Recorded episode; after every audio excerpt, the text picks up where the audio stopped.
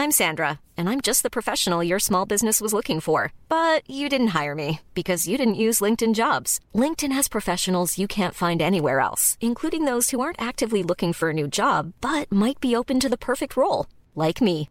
In a given month, over 70% of LinkedIn users don't visit other leading job sites. So if you're not looking on LinkedIn, you'll miss out on great candidates like Sandra. Start hiring professionals like a professional. Post your free job on linkedin.com slash spoken today.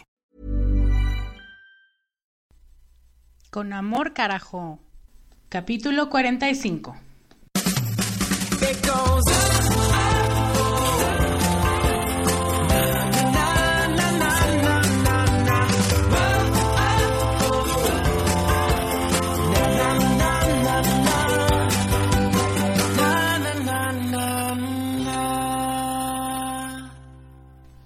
Hello, soy Lorena Aguirre, soy life coach y en este momento odio mi tarjeta de crédito y su tasa de interés con odio jarocho.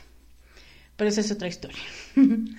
Bienvenida al capítulo 45 de Con Amor Carajo. Muchísimas gracias por estar aquí en, yo creo que el antepenúltimo programa del año, si no es que el anteante.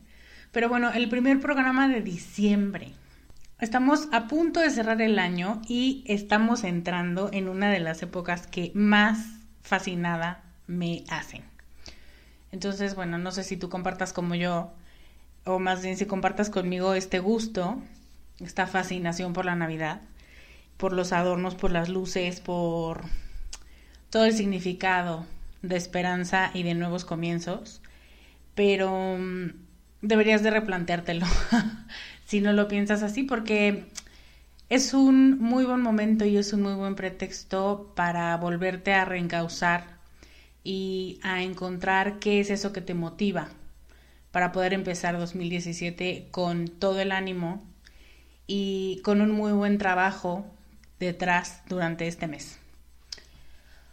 Ok, hoy vamos a hablar de un tema que también es muy sexy, que mezcla varios conceptos. Mezcla miedo, mezcla inseguridad, pero sobre todo es sentir que no perteneces.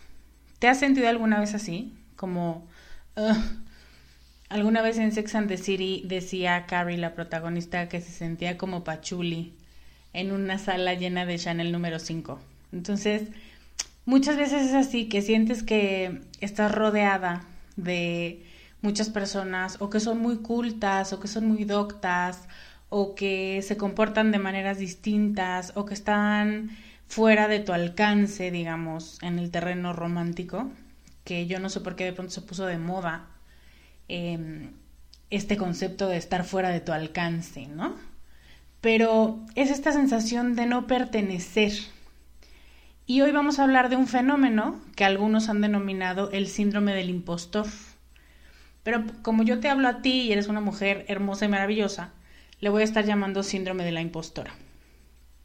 Ok, ese es el tema de hoy. Pero antes, te quiero contar que este mes es mi cumpleaños. Yay. Y el día de mi cumpleaños, que es el 19, voy a tener una sorpresa muy especial para ti. Eh, no te puedo adelantar mucho, pero te puedo adelantar que es un 2 en 1.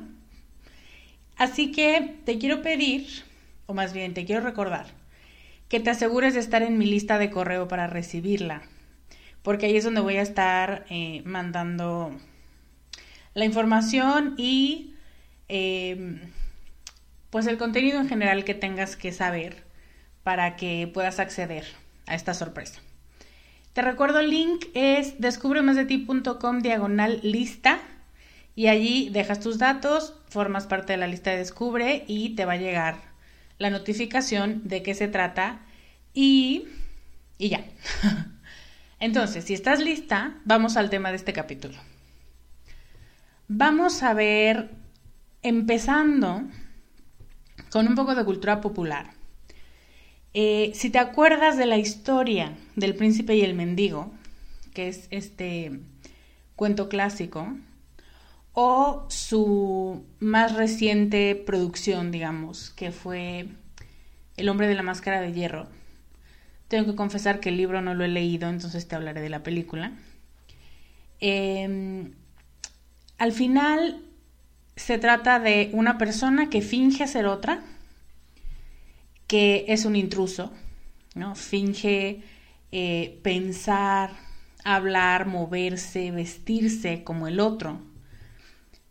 Y de lucir como los demás esperan, ¿no? En este caso, un rey, el hermano gemelo del rey Luis XIV, me parece, em, pues evidentemente había estado cautivo toda su vida y no tenía idea de cómo era vivir en una corte, así que no tiene los mismos ademanes de su hermano, ni los mismos intereses, ni la misma astucia política, nada. Y esta figura de el hermano del príncipe es la que yo identifico más con el síndrome del impostor, porque es la idea de que toda la gente está esperando de ti una cosa o de que están diciendo de ti cosas muy buenas o cosas muy positivas y tú dices, mm voltense para otro lado porque aquí no van a encontrar más de eso. No sé ni cómo lo logré. No entiendo por qué le hacen tanto al cuento. Eh, yo no pertenezco aquí, mejor ya me voy. Miren, mejor volten a ver a Lupita. Lupita sí que está bien bonita y además es muy lista y yo con permiso. Em, el síndrome de la impostora es un sentimiento de duda, ¿no? Principalmente duda de la misma realidad, de ti misma y de la percepción de los demás. O sea, si es como de pronto, ¿qué les pasa? ¿Que no se dan cuenta que soy X? ¿O por qué me están echando tantas porras? ¿O por qué están diciendo cosas o imaginándose que soy más de lo que realmente soy. Y este concepto de ser más o ser menos en los seres humanos es súper peligroso, porque entonces asociamos que somos lo que hacemos y olvidamos que tenemos un valor intrínseco y una dignidad ontológica, un simplemente por existir valemos. Y no, de pronto arraigamos ese valor a lo que hacemos y qué tan bien lo hacemos y qué tan talentosa somos. Y ese es el peligro, que cuando dejas de ser talentosa o no eres tan talentosa en algún área de la vida, pues piensas que te mereces menos. Y eso no es algo que enseñen en la escuela, pero sí lo enseñamos inconscientemente de generación en generación y es algo que tiene que parar. Pero bueno, eso es algo con lo que yo me explico de dónde viene el síndrome de la impostora. Em, entonces, tienes dudas, inseguridades, piensas que eres un fraude, a pesar de que tengas evidencia de lo contrario. O sea, puedes haber tomado la mejor decisión porque ahora te sientes más libre, más contenta, más fregona, pero de todos modos dudas de si tú tuviste algo que ver con ese cambio, con esa decisión, em, con ese éxito en tu propia vida a pesar de que hayas contratado a la mejor persona para el trabajo, a pesar de que hayas dado la mejor exposición y todo el mundo te haya aplaudido y te hayan dicho, wow, qué maravilla, nunca me había quedado tan claro, dices, ay, qué exagerado, ay, ¿por qué me dice mentiras? Ay, ni que fuera para tanto. Siempre vas a pensar que fue por otras causas, no por ti. Este síndrome suele sucederle más a las personas inteligentes y aunque no lo creas, a las personas exitosas. Mientras hacía el research para este podcast, encontré varias frases de mujeres muy talentosas, de Maya Angelou, de Michelle Pfeiffer, de Emma Watson, que dicen, es que tengo miedo que al próximo libro la gente de verdad ya se dé cuenta que no soy para tanto o sea, que de pronto digan, nos engañó durante cinco libros y no es tan fregona como parece. O decía Michelle Pfeiffer que en la próxima película se den cuenta que no soy tan talentosa como ellos han hecho creerles, se han hecho creer entre ellos. Y es un invitado este síndrome, un invitado constante cada vez que las personas inteligentes y exitosas tienen un logro personal, profesional, como conseguir un trabajo, un trabajo de alto rango, una posición importante, em, una promoción, una subdirección. Em, recibir un reconocimiento, ¿no? O sea, un premio, una medalla, un primer lugar, o sea, es como, en vez de ser un motivo de orgullo, se convierte en un motivo de angustia. Em, ganarte una beca, ¿no? Ahorita vamos a hablar un poco de los tres tipos de síndrome del impostor y, y a lo mejor hace un poco más de sentido esto de la beca. Pero en fin, todos los momentos de orgullo se ven opacados por esta sensación de no pertenecer. Y esta sensación se mete como la humedad, sin que te des cuenta ya está infestada la pared. Según estudios, todas las personas a las que se les preguntó refirieron sentirse como un fraude alguna vez en su vida, por lo menos una. Pero, tristemente, no creo que esto te vaya a sorprender, las mujeres y los grupos minoritarios suelen referir que se sienten mucho más como impostores. Esto puede ser por dos causas, porque efectivamente eh, culturalmente tenemos un cierto ponerles el pie en el cuello a las mujeres y a los grupos minoritarios, o porque el grupo masculino no tiende a aceptar que se siente débil, que se siente un fraude, porque igual socialmente eh, que un hombre te diga no me siento suficientemente fuerte ni me siento suficientemente inteligente, le quita muchos más puntos que, una mujer lo diga. ¿no? Es este presupuesto y esta estupidez social donde las mujeres podemos ser débiles. Bueno, se supone que podemos ser débiles, y que no pasa nada, pero si un hombre lo hace, tiene muchas más represalias, pierde mucha confianza de sus pares, de sus jefes, de sus colegas. Entonces, ese es el, el bemol que yo quería tocar contigo, que sí se refiere que son más mujeres las que dicen sentirse así, pero también lo cierto es que los hombres no tienen mucho permiso de expresarlo. Entonces, si eres uno de esos hombres fregones que están aquí escuchando este podcast, em, no estoy diciendo que por ser hombre tú no lo sufras, ¿eh? al contrario, sino que eso es lo que arrojan los estudios, que las mujeres y los grupos minoritarios son los que más refieren sentirse y que em, con más frecuencia se sienten como fraudes y como impostores. Pero Sentirte así no quiere decir que siempre lo aceptes o que te atrevas a decirlo en voz alta. Uno de los miedos más grandes de quien se siente una impostora es que en cualquier momento alguien llegue a decirle, ¿y tú quién eres? O sea, ¿por qué el premio fue para ti? ¿Reconocimiento de qué o como expensas de qué? ¿Y tú con qué derecho hablas de lo que hablas? O sea, hay un miedo implícito a que de pronto alguien en la calle te encuentre y te pida que le enseñes tu cédula profesional para estar diciendo lo que estás diciendo. Eh, que alguien llegue y te diga, ¿por qué te lo dieron a ti si tu vecina o tu colega lo podría aprovechar mucho más?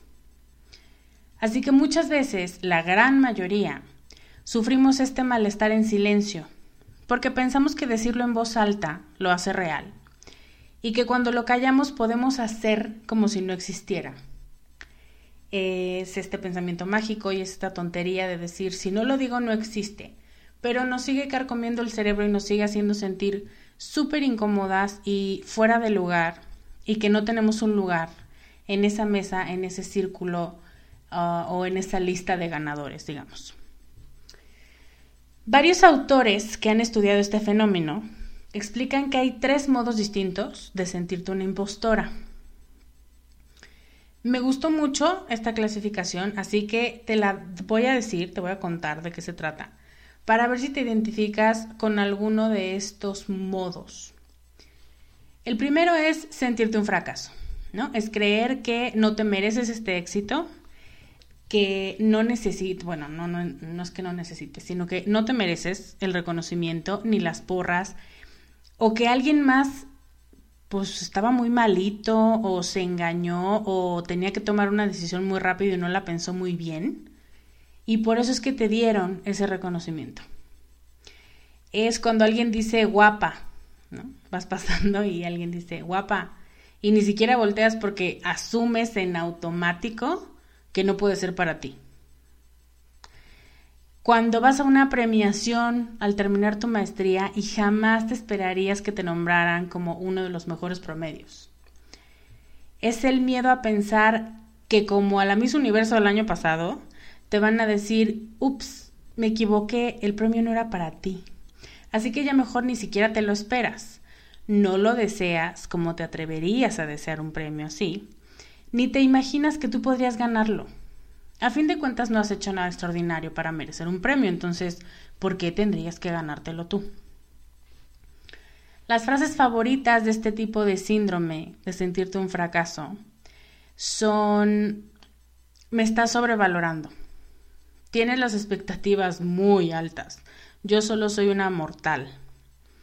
¿Sabes qué? Deberías de dárselo a alguien más. O sea, alguien que realmente tenga experiencia en el tema o me tienes en un concepto muy grande o no soy tan buena como te imaginas. Y entonces todo el tiempo estamos intentando convencer al otro que nos está subiendo y que nosotros no hemos hecho nada para subir al siguiente escalón, así que mejor no se engañen. El siguiente punto es sentirte suertuda, ¿no? Otro clásico. Este me desquicia igual que el anterior, pero no tanto como el último. Esta segunda subcategoría del síndrome es la tendencia a atribuirle tu éxito a la suerte o a la enfermedad de tu colega, la que sí es talentosa pero no pudo estar en el lanzamiento, entonces pues quedé yo. O a la época del año, porque pues obviamente la gente compra más cuando está deprimida y eso pasa en diciembre y entonces pues obvio subieron las ventas, digo, no tiene nada que ver con mi estrategia o a la necesidad de la gente de un talento como el tuyo. ¿no? Pues sí, no hay nadie aquí que cante como yo, entonces evidentemente, ¿no? En, en ¿cómo dicen? En tierra de ciegos el tuerto es rey. Em, o que faltan muchos profesionales como tú, que tú tienes una super especialización y entonces pues por eso te buscan a ti, o sea, no es porque seas tan fregona como piensan, sino porque no hay más opciones. Entonces, son aspectos externos que no tienen nada que ver con tus habilidades. Y qué suerte, ¿no? La suerte como este pensamiento mágico mezclado con una falta de autoconocimiento inmensa. Una impostora suertuda dice cosas como, ¡uh! ¡Qué suerte tuve! Solo fue cuestión de suerte. ¡Qué coincidencia! Ve nomás el timing. Nada más ahora no me pidas que lo vuelva a repetir porque no tendría ni idea de cómo lo hice. O otra variante es, ay claro, pero es porque soy la sobrina del jefe. ¿Ves la falta de autoconciencia y el poco valor que le da esa persona a su talento, a sus habilidades, a su trabajo, a sus logros? Y claro, vive con el miedo eterno a que le vuelvan a pedir algo y que ahora sí no pueda lograrlo como siempre ha sabido que no puede. Y finalmente se dé la razón a sí misma y diga, ven, yo les dije que había sido la suerte. Hiring for your small business? If you're not looking for professionals on LinkedIn, you're looking in the wrong place. That's like looking for your car keys in a fish tank. LinkedIn helps you hire professionals you can't find anywhere else, even those who aren't actively searching for a new job but might be open to the perfect role. In a given month, over 70% of LinkedIn users don't even visit other leading job sites. So start looking in the right place. With LinkedIn, you can hire professionals like a professional. Post your free job on linkedin.com slash spoken today. Y la tercera clasificación es minimizar tus habilidades. Esta es probablemente la que más odio, porque es la que yo solía hacer. El punto de esta es hacerte chiquita. ¿no? Cuando, cuando esta persona dice que no fue nada, cuando no cuenta sus propios logros ni sus éxitos y se mezcla con falsa modestia cuando piensa que hablar de sus logros es arrogante, entonces prefiere no solo no decir lo bueno que hizo, sino hacer más chiquitos los logros pensar que cualquiera en su lugar hubiera hecho lo mismo, que era lo lógico, que solo lo hiciste porque es lo que tenías que hacer, entonces, ¿por qué hacen tanto cuento? Em, una vez, en una plática informal, alguien se enojó conmigo mucho porque se me ocurrió decir que era muy buena en mi trabajo. Eh, X, no te voy a contar todo el contexto porque la verdad no tiene mucho sentido, pero mm, yo me preguntaron, pues entonces, ¿para qué eres buena? Y yo dije, pues en mi trabajo, la verdad es que soy muy brillante en lo que hago. Y esta persona lo tomó casi como una ofensa personal y me dijo, eso lo deben decir otras personas de ti. Si lo dices tú, te oyes mal. ¿Tú has escuchado alguna vez algo así? A lo mejor creciste escuchando cosas así, a lo mejor tu mamá o tus tías o tu abuela o eh, la mamá de tu mejor amiga en donde siempre estabas los fines de semana o alguien cercano a ti. Estamos acostumbradas a no valorar lo que hacemos. Y entonces esperamos que otros lo validen para nosotras. Es como si tuviéramos puntos extra, solamente si alguien dice, ah, puntos extra. O sea, no porque nos lo hayamos ganado, sino porque alguien decidió otorgárnoslo. Pero en el fondo pasan dos cosas. O nos cansamos de esperar y nos enojamos, porque ¿cómo es posible que la gente no vea nuestro talento? o terminamos por creer que no tenemos nada especial, o sea, algo que hagamos brillantemente, pues no tanto. Talentosas, pues no tanto, la verdad, X, cualquiera puede hacer lo que tú haces. Y se te olvida que eres única e irrepetible. Esta impostora dice cosas como, ay, por favor, no es la gran cosa. Ya no me digas que me voy a poner roja. O estaba muy fácil, tú lo hubieras hecho igual. O esta, no sé por qué la decimos. Ay, no, bueno, estaba regalado. Hasta mi sobrino de cinco años lo hubiera hecho, lo hubiera contestado, hubiera entrado, es más, ya sería doctor. Y las impostoras que minimizan sus habilidades se sienten muy incómodas recibiendo halagos. Porque claro, si no fue para tanto, pues ¿para qué tendrían que estar aceptando palabras bonitas de la gente? Hasta sienten que te estás burlando de ellas. Y si tú eres una de estas, sabes que tengo razón. hay un punto importante. Así como hay personas que se sienten impostoras cada vez que logran algo, hay personas arrogantes mentalmente que de todos modos no saben recibir halagos y que toman muy mal el éxito. O sea, son como malos ganadores o malas ganadoras. Entonces te quiero pedir que analices muy bien si tú tienes realmente características que puedan entenderse como síndrome de la impostora, porque si sueles tener muy poca conciencia de ti misma y de tus reacciones y de tus pensamientos, el riesgo es que llegues a pensar que no te valoras lo suficiente y que tienes el síndrome de la impostora, cuando en realidad hacia afuera eres una arrogante nefasta. Digo, perdón que te lo diga, pero eso puede ser lo que otras personas estén diciendo de ti. Porque de pronto cuando hay falta de conciencia personal dices, ay, sí, seguro yo tengo eso, con razón nadie me quiere, me odian por ser bonita y no. Te voy a decir algunas características que pueden darte señales de si te orientas más hacia sentirte una farsa, realmente una impostora, o si simplemente no quieres reconocer tus logros porque hay diferentes niveles y distintos modos de atacar este espectro, digamos, de, del síndrome de la impostora o de simplemente sentirte incómoda a la hora de reconocer tus logros. Entonces te voy a decir algunas características del síndrome de la impostora. Una es que crees que tu jefe o que tus colegas dicen cosas bonitas de ti porque son buena gente porque te quieren hacer sentir bien, porque te quieren dar chance. O en un círculo más cercano que tu familia y que tus amigos eh, te lo dicen solo porque son tu mamá, tu papá, tu amiga, tu novio, pero no porque realmente seas tan brillante como ellos dicen, sino porque pues te quieren y ni modo que digan que no eres tan buena, ¿no?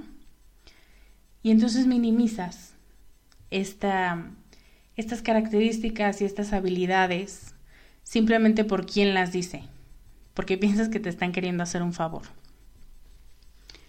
Otra es que no disfrutas tus logros, tanto que a veces tienes miedo de decirlos o simplemente los dejas pasar desapercibidos. Incluso a veces hace falta que alguien los cacaree por ti. Ya vieron que Lorena le dijeron que fue la mejor exposición, que fue el mejor promedio, que fue lo máximo y se ganó un premio o lo que sea, y te enojas, te enojas muchísimo, eh, porque racionalizamos las cosas, ¿no? Entonces a todo le vamos a dar una explicación. Y normalmente lo que dices es, no tienes derecho a decir en público lo que me pasa. Es mi información, son mis cosas, tú no tienes por qué ir por el mundo diciéndolo. Pero como si hubieran dicho en público que eres una asesina serial, esa es la reacción. Te molesta muchísimo. Te hace sentir evidenciada. Y claro que la otra persona se desconcierta muchísimo porque es como, pero te estoy echando porras. Y entonces contestas, pues precisamente, no me eches, nadie te las pidió. ¿No? Es esta incomodidad con sentirte reconocida por algo bueno que hiciste vuelves algo propio de orgullo un drama, un drama lleno de molestia, lleno de disgusto, eh, te sientes ofendida. Y si pudieras borrar ese día de la memoria colectiva, estoy segura que lo harías. Si no te sientes identificada con estas características, puedes empezar a dudar de sentir de que realmente seas esta o padezcas, digamos. Es que no lo quiero tratar como una enfermedad porque no es una enfermedad, o sea, es un fenómeno social y emocional que se ha dado, pero no es ninguna enfermedad mental, no está tipificada como tal. Eh, entonces no es como que padezcas algo, pero que tengas esta sensación de sentirte falsa. Otra característica es que tienes miedo al éxito. Esta es bastante obvia porque si con cada logro que tienes se hace más grande tu miedo a ser descubierta, que finalmente se den cuenta que no eres tan buena, o que digan que la otra postulante se lo merecía más que tú, o que finalmente entiendan que no eres la maravilla que todos piensan y que todos han estado diciendo y que tú les advertiste que no eras, te aterra. O sea, esta idea de ser descubierta, pues, te da miedo. Y entonces eso impide que te sientas libre de sacar a la superficie tus talentos. Y te la pasas preguntándote, ¿quién soy yo para decir o hacer o recibir esto que me quieren dar? Y déjame decírtelo muy clarito, tú eres tú. Y los talentos que tienes te hacen digna de ese reconocimiento. Los reconocimientos se dan al talento, que es un poco lo que te decía hace rato, la dignidad y el respeto que te mereces por existir, por ser persona, por ser mujer, ya está dado, no tienes que hacer nada para que te lo otorguen. Pero los reconocimientos, los diplomas eh, y todos estos elementos sociales se dan por habilidades. Entonces, simplemente reconoce que tienes habilidades distintas a las de los demás, y que tienes algunas que son brillantes y que te mereces ese reconocimiento. Punto. No tienes por qué tenerle miedo al éxito, pero si hoy esto que acabo de decir te caracteriza, entonces puedes irle sumando puntos a estos factores del síndrome de la impostora. El cuarto, el cuarto punto, la cuarta característica es que te conformas. A pesar de que no disfrutes lo que estás haciendo, o la pareja que tienes o el estilo de vida en el que has crecido aunque no te guste, pues prefieres no moverte, ¿no? Porque más vale malo por conocido. Porque tal vez no tengas tanta suerte la próxima vez. Porque tal vez te quedas sola. Dios nos guarde. Porque tal vez en el nuevo trabajo al que todo mundo dice que te muevas, no te paguen lo que te están pagando en este. Y yo te diría, pues no, a lo mejor te pagan el doble. Pero es este miedo terrible a moverte Porque si te mueves, sales de la penumbra, sales de ser gris. Y entonces tú te imaginas que la gente se va a dar cuenta que no tienes ningún tipo de brillo, pero no te das cuenta que la que no te está viendo con objetividad eres tú. Y la farsante en ti se la pasa diciéndote, mejor ni le muevas, mira, tú quédate quieta, respira bajito, mantente oculta, no te muevas y aquí quédate, pues al fin no te falta nada. Pero no estamos aquí para sobrevivir o para pasarla en la vida. Estamos aquí para ser la mejor versión de nosotras mismas. Y eso solo se logra cuando no te conformas cuando buscas ser lo mejor que puedes ser. ¿Ok? Y finalmente otra característica es que te niegas a celebrar tus logros, a consentirte, a que te aplaudan, a que te lancen piropos o a que te echen porras. El éxito aumenta la ansiedad y es como si pensaras, no me reconozcan, por favor, no me digan que soy especialista, la gurú, la chingonería, porque el día que se den cuenta que no soy nada de lo que ustedes han inventado que soy, no voy a poder con la vergüenza. Y les voy a tener que decir con mucha frustración que yo se los dije, que ustedes inventaron que yo era la gurú de no sé qué, pero yo nunca les prometí que lo sería. Entonces, evidentemente, no quieres celebrar tus logros ni nada, o sea, entre más pasen desapercibidos, menos incómoda te vas a sentir. Iba a decir más contenta, pero no. Nunca te sientes contenta en lo relacionado a los logros. Entonces, como puedes ver, son muchas las maneras en las que nos boicoteamos y que nos sentimos realmente en otra piel, en otra vida y muy, poca, muy poco merecedoras del reconocimiento que nos dan. Para terminar, te quiero dejar con cuatro pasos Mm, es que no sé si paso sea la palabra correcta, pero digamos cuatro escalones para lidiar con el síndrome de la impostora. Primero, y esta es importante, busca a alguien con quien te sientas escuchada. Alguien a quien puedas contarle cómo te sientes, con quien no te sientas incómoda diciendo, no quiero que me aplaudan, no quiero que me reconozcan, no quiero ir a mi entrega de diplomas. Alguien que te haga sentir acompañada y escuchada y realmente observada. O sea, a lo mejor no necesitas, no, sin él a lo mejor, no necesitas a alguien que te dé la razón y te diga, ay, sí, amiga, qué bárbaro, no. Pinche gente que te quiere aplaudir, malditos, ¿no? Porque eso no te ayuda en nada. Pero que te haga sentir observada, que se ponga en tus zapatos y finalmente te ayude a darte un baño de realidad por qué si te lo mereces, qué es lo que realmente te está molestando, cómo puedes hacer para bajar la ansiedad de ese momento. Tener a alguien que pueda ver con ojos frescos la situación siempre es algo que nos desatora del bache en el que caemos. El otro paso es, el segundo paso es identificar tus emociones. Se trata de mantenerte al tanto de cuándo y bajo qué circunstancias te sientes como una impostora. Tomar conciencia es la primera parte de cualquier trabajo personal para tirar lo que te estorba en el camino a ser más feliz. Entonces, cuando te das cuenta qué situaciones y qué personas y qué circunstancias desatan en ti esta sensación de soy una farsa, soy una farsa, no me volten a ver, vas a tener mucho más claro por dónde atacar. Tercer punto, identifica qué te dices.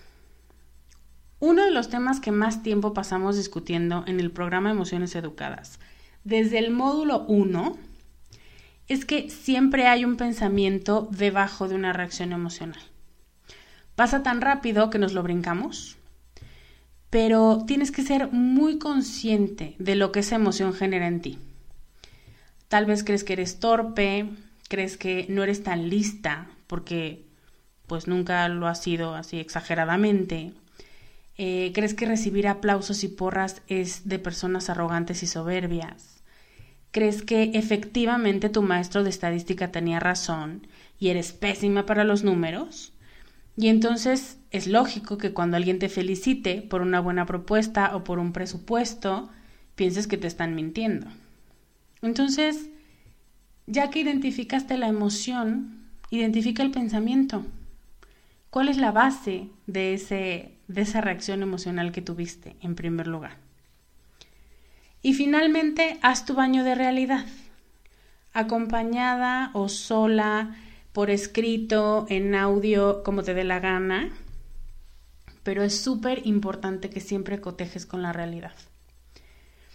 Ya que identificaste tus emociones y tus pensamientos, ponlos como estas hojas de papel calca encima de la realidad y coteja qué tanto estás exagerando, qué tan objetiva estás siendo y si realmente es mentira que eres tan buena o tan talentosa o tan chingona o que te mereces esos aplausos o no. Pero siempre basándote en la realidad. O sea, sí, la verdad es que sí, la situación no me favoreció, el tiempo fue muy corto, no conté con mucha ayuda, lo que sea. Y, y sí, sí me merezco un reconocimiento. Nadie está diciendo que tu trabajo es digno de todos los premios del mundo y que nadie va a superar lo que hiciste ni tú misma. Simplemente se trata de reconocer que lograste algo, que pusiste otro escalón, otra piedra, otro ladrillo en la escalera hacia ser mejor tú. Ah. No eres una farsa. Eres humana como todo el mundo. No eres solo una cara de la moneda y eso te tiene que quedar muy claro. Así como tienes cualidades, tienes defectos. Y no eres ni tus defectos ni tus logros. Simplemente te tienes que concentrar en ser alguien que da lo mejor de sí a los demás y a ti misma. Y los reconocimientos, los aumentos, las promociones, las relaciones satisfactorias van a venir. Es obvio. Si das lo mejor de ti, eso es precisamente lo que vas a recibir. Y cuando no lo recibas, tendrás la suficiente inteligencia para decir, next, esto no es lo que quiero en mi vida, lo que sigue. No le cierres la puerta a lo que la vida te quiere regalar por poner en práctica tus talentos y tus habilidades y por reconocerlos y por abrazarlos y decir, sí, soy chingona, sí, canto bonito, sí, soy muy buena en lo que hago. ¿Ok? Parece que te regaño, pero no te regaño. Ahora me gustaría que en los comentarios me contaras sobre algo, una cosa que hayas estado posponiendo porque te sientes un fraude. Cualquiera de las tres clasificaciones de las que te hablé. Si no lo quieres poner abierto en la página de Facebook o en la página de descubre.com, descubremasdeti.com, eh, puedes dejarnos un comentario en la comunidad, en Comunidad Descubre en Facebook, donde sabes que tus comentarios van a estar cuidados y que van a ser vistos por mujeres que como tú están buscando ser más de ellas mismas y reconocerse a ellas y a sus logros. Entonces, compártenos algo que hayas estado posponiendo. Antes de despedirme te quiero recordar que te suscribas a mi lista de correo porque en unas semanas voy a estar muy activa por mail. Así que si quieres recibir regalitos y mi sorpresa de cumpleaños, qué chido yo cumpleaños si tú recibes regalo, suscríbete en descubremasdeti.com diagonal lista. Muchas gracias por escucharme, me encantó el capítulo de hoy, lo sentí muy fluido y espero que tú también. Te mando un gran abrazo, yo soy Lorena Aguirre y te veo la próxima semana con más consejos para ser más tú. Bye. Gracias por escuchar el podcast de Descubre en descubremasdeti.com.